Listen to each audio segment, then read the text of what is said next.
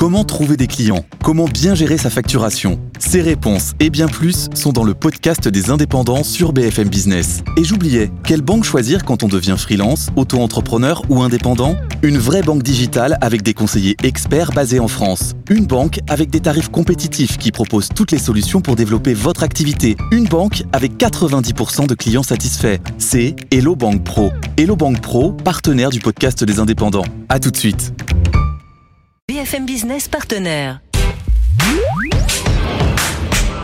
BFM Stratégie avec Frédéric Simotel sur BFM Business.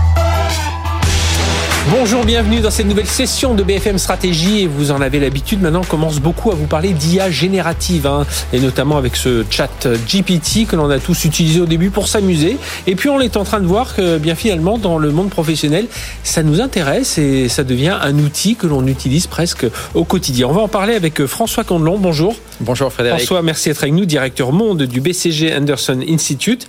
Alors, euh, les... il y a des plugins, hein, c'est ça, qui sont, qui sont euh, développés. Alors, comment peuvent-ils justement nous, nous, nous aider à réfléchir à l'avenir de ChatGPT et, et justement en termes d'engagement client? Parce que c'est ça qui va nous intéresser aujourd'hui, François. Oui, alors les, les, les, plugins, en fait, ils font euh, deux choses. D'abord, ils vous permettent de faire en sorte que ChatGPT ait accès à des sources de données externes. Alors ça oui. peut être l'Internet, mais ça peut être aussi euh, les données de, de votre entreprise, et ce, dans l'objectif de limiter euh, les hallucinations. Oui, hein, c'est ça. Vous rappeler. J'aime bien ce terme d'ailleurs, hallucination. Quand euh, ChatGPT euh, disait à peu près n'importe quoi. Et ce qui est important, c'est que ça marche.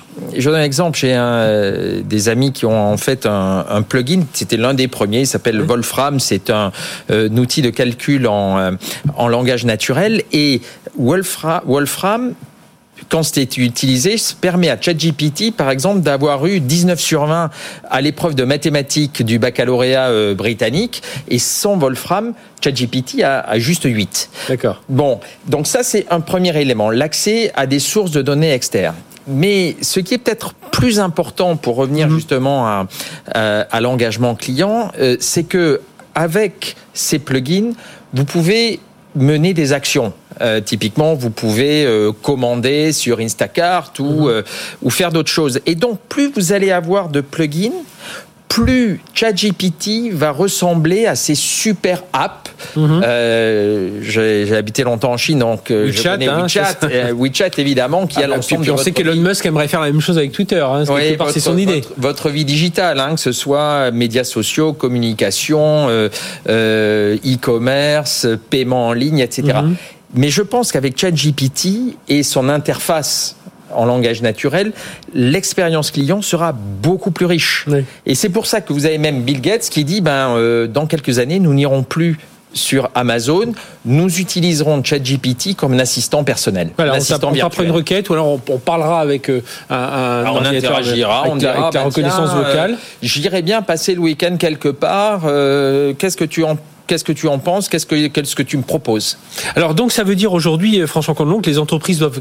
Alors est-ce qu'elles doivent créer des plugins justement et euh, autour de cet engagement client et, et puis quels sont ben, les, les, avantages On les voit bien, mais je me doute que parce que tout, sinon tout le monde se lancerait euh, interrompu là-dessus, là mais il y a des inconvénients aussi. Autour ah, alors il y a déjà un gros avantage qui est l'accès à une base client qui est très importante. Aujourd'hui, ouais. ChatGPT, c'est 60 millions euh, de visites par jour. Donc, -hmm. et ça va croître, ça va croître.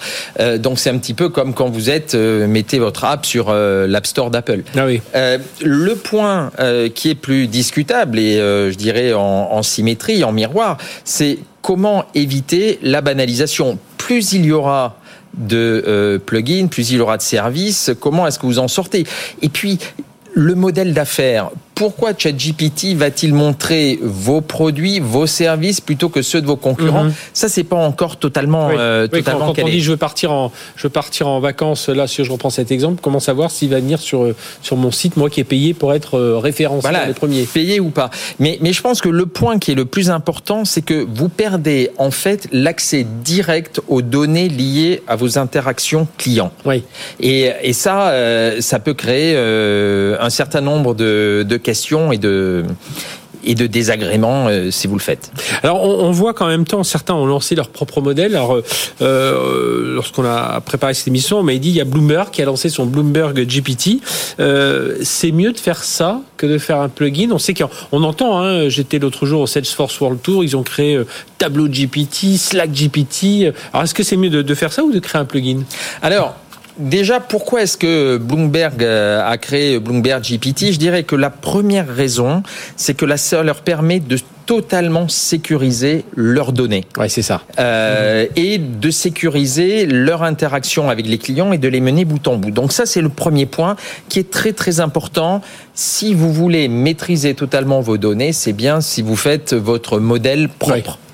La deuxième chose, c'est que en se focalisant sur euh, l'information euh, financière, en fait, ils ont développé des fonctionnalités que ChatGPT n'a pas et qui sont extrêmement utiles pour l'information financière et pour leurs clients Mhm. du, style ah ben est-ce que tu peux euh, ChatGPT euh, me euh, m'analyser tous les rapports d'investisseurs qui ont été publiés sur l'entreprise X ou l'entreprise Y depuis un mois? Ça veut dire qu'en créant ce Bloomberg GPT, on reste dans l'univers Bloomberg. Quand... Donc on reste dans l'univers Bloomberg et on reste avec tous ces éléments de données qui sont des données propriétaires et qui donc n'auront pas été, euh, je dirais, euh, euh, dépassées ou données à quelqu'un d'autre. Et mais mais je pense que ce que l'on voit encore une fois, c'est grâce aux données et donc on voit émerger une sorte de concurrence entre des très gros modèles généralistes Mhm. et des modèles qui sont plus spécialisés, qui peuvent coûter moins cher en besoin euh, de, de, de puissance de calcul, et qui sont assez performants sur une niche.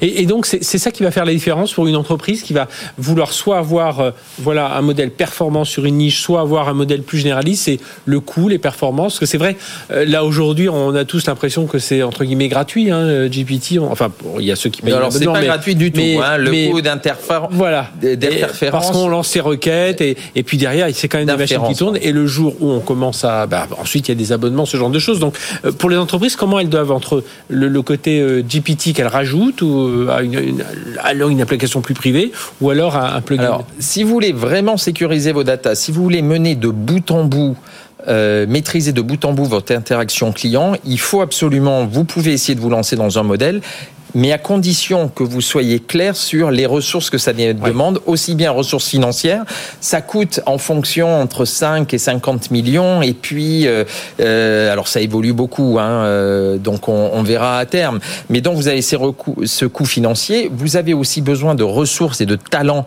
liés à Mhm. l'IA, vous avez besoin d'ingénieurs logiciels, vous avez besoin d'ingénieurs cloud, donc c'est pas quelque chose que toutes les entreprises peuvent se permettre. hein. Vous avez aujourd'hui plus de 80% euh, pourcent des entreprises qui disent qu'elles ont du mal à avoir accès aux talents IA. Donc Mhm. là, ce sont des talents très spécialisés. Et puis la troisième difficulté, euh, si vous lancez dans un modèle, alors c'est pas pour dire de pas vous lancer dans un modèle, c'est juste pour dire soyez clair sur ce que vous devez faire, c'est que on ne connaît pas encore exactement euh, ce que seront les pratiques de vos clients. Donc, au cours du temps, on est susceptible de devoir euh, travailler davantage sur euh, de de- d'avoir de, nouvelles technologies. Il va falloir être toujours aux aguets sur ce qui se passe.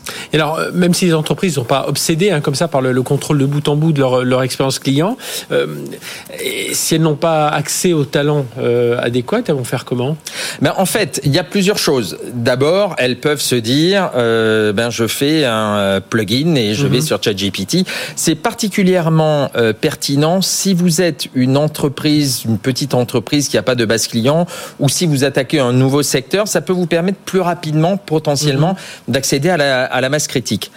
En revanche, si vous êtes déjà une entreprise établie, si vous avez déjà euh, euh, une base client euh. et que vous avez du mal à accéder aux, euh, aux compétences IA, vous pouvez ben, soit faire comme Expedia qui a intégré ChatGPT mais dans son site, ou alors vous pouvez aussi faire ce qu'on appelle le fine tuning, euh, donc euh, raffiner avec vos données professionnelles, personnelles, euh, enfin les données de l'entreprise, raffiner un, euh, un programme et un modèle qui a déjà été, euh, qui est soit un modèle open source, soit qui est un modèle. On a, euh, on Bloom, là. On a Bloom. vous, ça, avez France. Bloom, soit des modèles, l'accès à des modèles propriétaires. Alors vous avez chez Google, chez Microsoft, chez OpenAI, etc. Et mais ça veut dire que si on- ne construit pas son propre modèle, on va dépendre quand même de quelqu'un. Même si c'est de l'open source. C'est c'est euh, sûr, vous allez, vous allez dépendre aussi bien en termes de qualité qu'en termes de fonctionnalité de ce qui sera fait. Et donc, c'est plus difficile pour vous, évidemment, de vous, euh, de vous différencier.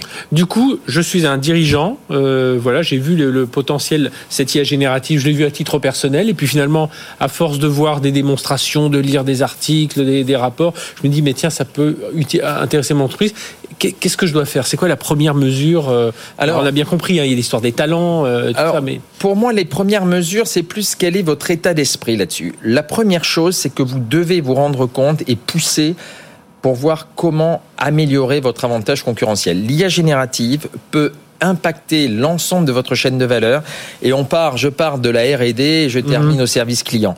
Donc sur l'ensemble de la chaîne, ça peut changer quelque chose. C'est autre chose. C'est beaucoup plus important ouais. que simplement euh, utiliser euh, euh, ChatGPT pour mmh. accéder à des informations, poser des questions ou euh, résumer vos, en, ah oui. des réunions.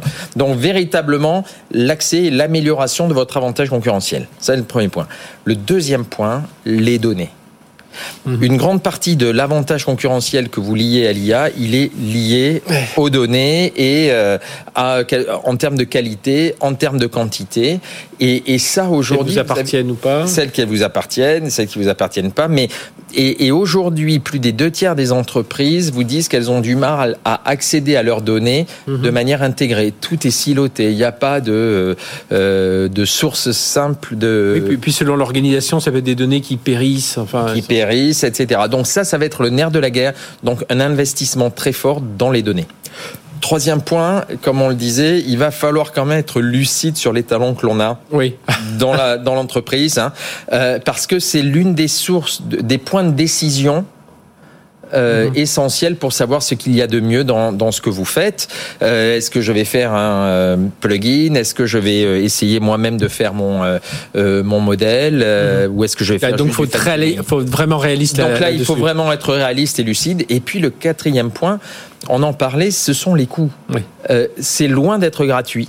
Mmh. Mais vous avez des coûts d'investissement, vous avez des coûts euh, de développement et vous allez avoir aussi des coûts d'inférence, c'est-à-dire dans l'utilisation de ce, euh, dans l'utilisation de ces modèles. Eh bien, merci François Candelon d'être venu nous parler de, ce sujet, directeur monde du BCG Anderson Institute. Donc euh, voilà, pensez-y hein, dans l'engagement client. Euh, ChatGPT peut vous apporter énormément de services, des plugins ou alors développer votre pro propre application privée. Mais voilà, on vous a donné un petit peu les enjeux entre les talents les coûts, euh, les technologies, et puis euh, voilà ce que vous voulez en faire surtout. Et on en revient toujours au terme, au, titre de cette session, hein, la stratégie. Et oui, la stratégie avec l'IA générative, il faut y réfléchir. C'est pas uniquement une question technologique. L'IA mmh. générative, c'est une question technologique, il faut mettre ses mains dans le cambouis, mais c'est aussi une question stratégique. Voilà, tout est dit. Merci François Candelon. À très bientôt pour une nouvelle session. À bientôt. Stratégie.